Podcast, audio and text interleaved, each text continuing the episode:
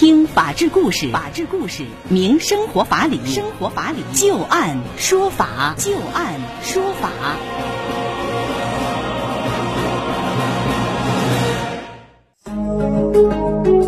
北京时间的十八点零六分，您现在正在关注收听的是石家庄广播电视台农村广播，在每天的傍晚六点到六点半为您带来的《就案说法》，我是志金。我们会在每天的节目当中，就一些真实发生的案例，来邀请我们的法律顾问，帮助大家分析其中所蕴含的法理和人情。在今天的节目当中，我们将会连线的法律顾问是张玉柱律师。张律师您好，主持人好。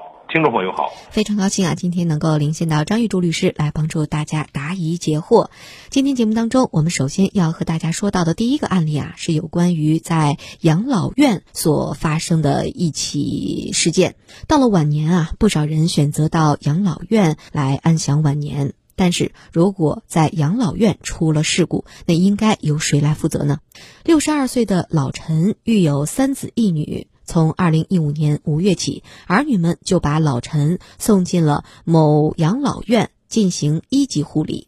隔三差五，儿女们会去探望。可是不幸的是，六月十四号，老陈在养老院内啊遭到了卜某的扑打，在同一天送到医院救治无效死亡。而卜某这个人呢是六十六岁，与老陈住在同一层楼。案发之后，经过鉴定，他是患有脑血管病所导致的精神障碍。在民事责任承担方面啊，养老院和双方的家属是各执一词，始终没有能够达成一致意见。而老陈家属是一并将卜某与养老院共同起诉到了法院，请求法院判令被告要赔偿自己死亡赔偿金、丧葬费、精神抚慰金等等，一共是近一百二十八万元。法院经过审理调查，发现证实了，在二零一五年六月十四号十一点左右，卜某在广州市这家养老院 F 座八零幺房内，使用玻璃碎片故意伤害受害人老陈，并且导致其死亡。而被告卜某的行为严重的侵犯了受害人老陈的生命权。各原告主张被告卜某赔偿因其侵权行为所造成的原告各方损失的这个诉请啊，合理合法。是予以支持。同时，法院还证实了案发所在的 F 座八楼，这是养老院用于统一管理患有老年痴呆症或者是精神不正常的托养人的。可见，这个楼层存在着更大的安全风险。作为管理一方的养老院，并没有及时在案发所在的八楼投入使用并且开通运行该层的视频监控设备，而且呢，也并没有妥善的保存案发时候的监控录像，以至于安保人员没有能够及时的发现危害托养人的情况。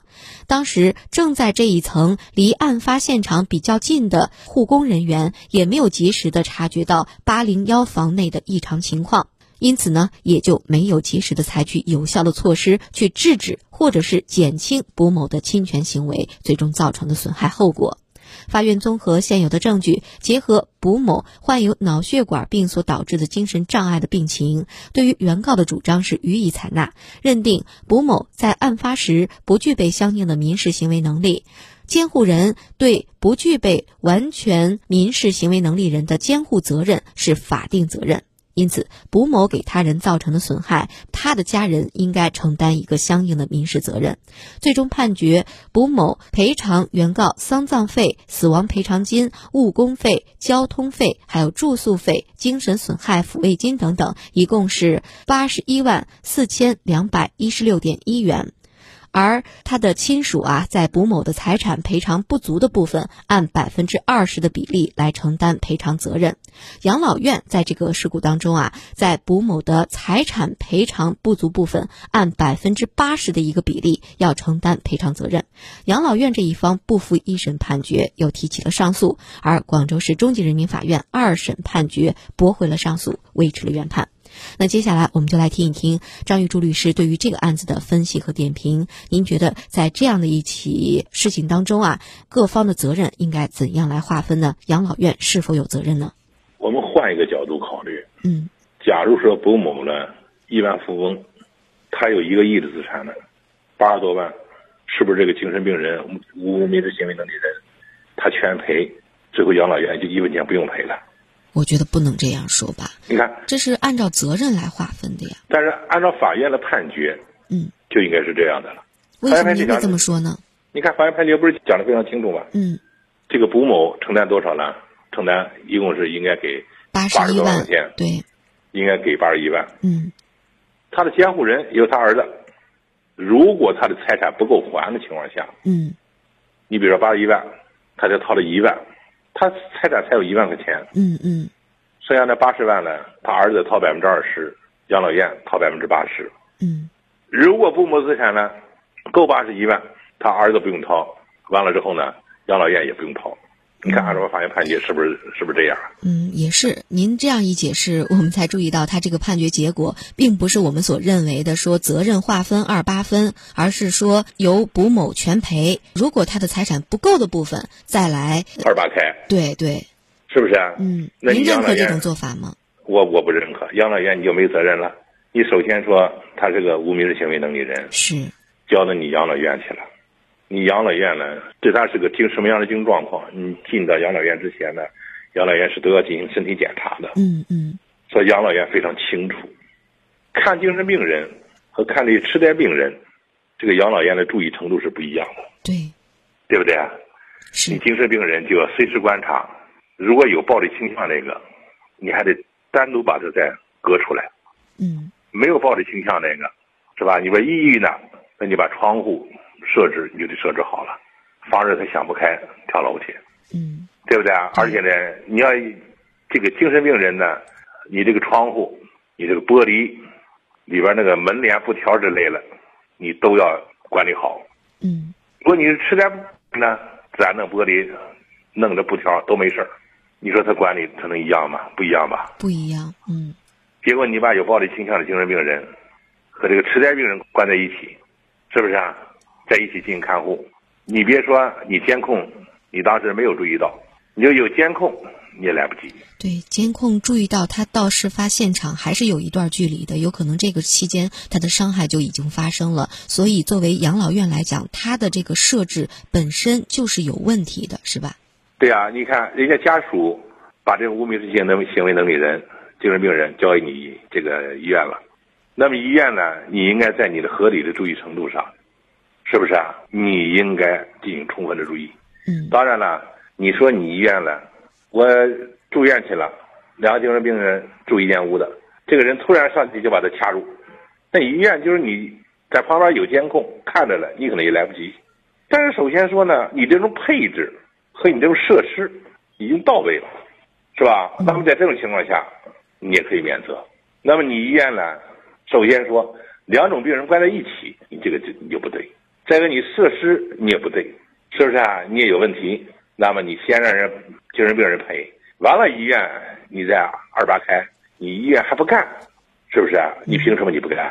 是，也就是说，这个判决如果说先经过鉴定，他最终所有的费用应该是赔八十一万。对于这八十一万，按照他们的责任，比如说啊，二八开这个责任，直接就判养老院就赔百分之八十，直接按照八十万的这个赔偿乘以一个百分之八十，按照这样的一个。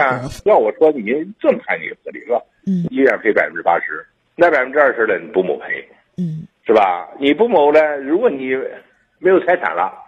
是吧？应该谁啊？应该你的监护人来赔了，嗯，对不对？对，也就是说这个判决的时候，它这个顺序是有问题的。对，也谈不上你继承不继承遗产，嗯，是吧？因因为你精神病人嘛，是吧？无民事行为能力，你监护人你这就就跟就跟孩子打了架，是吧？那家长理所当然赔，不能说你孩子的资产，孩子资产没有钱了之后，你家长你再赔。嗯，张律师，您看，对于这个监护责任这一块儿，包括比如说小孩子，我把你送到了学校，这一段时间是不是有一个这个监护的责任的一个转移，或者没有这个监护责任啊？以前呢有过这个说法，嗯，说监护责任转移，这个监护责任转移不了，你监护人这是你的职责，是吧？这个问题呢，其中咱们省高院呢以前有个同党就讲过一句话，说这孩子呢十四就一当兵去了。那你说他监护责任就转移给部队了，不能是吧？谈谈不上，你的法定你监护人你要负有教育管理上的这个责任，是吧？离得远你可以教育，是不是？嗯嗯，对吧？你教育好了之后，他不会出这些事情。嗯，对不对？所以说呢，你就说离得远，也谈不上监护责任，就是孩子到你那儿去了，你进行管理上去了，是吧？管理你尽到管理上的责任了，你就可以免责；尽不到管理上的责任，你就不能免责。嗯，讲这个事儿了，是吧？你免了责是吧，监护人全赔，对不对？说到学校去了，首先说我们进学校了，肯定不对孩子们搜身。那么这个孩子呢，让家长给买了个小刀，揣起来了。到了学校之后呢，老师正上着上课，他抄起刀子来，冲着学生哐就来了一刀，同桌来了一刀。你说老师有责任吗？是吧？老师平时安全教育，我按咱们教学大纲，我也进进行了教育了，嗯，是不是？罗老师就我看见了，我也来不及管，来不及制止啊，是不是？你说我学校有责任？我说学校一点责任没有，是吧？我按我按教育部的规定，是吧？我按教学大纲进行教学，我按教育部的规定我进行管理，我已经尽了这个责任了，我就可以免责。那么孩子家长就出钱就完了。那张律师，我们回到这个案子当中，如果是现有的这种情况，单纯就责任划分这一块儿，您觉得是养老院的全责呢，还是说一部分的责任呢？我觉得你要要让养老院担全责吧，也有点说不过去，嗯，是不是啊？总感觉你还是说咱们说，就是即使措施到了位了之后呢，有些事情也不能避免，嗯，是吧？所以说，但是你养老院担百分之八十责任，我觉得应该不在冤他了。嗯。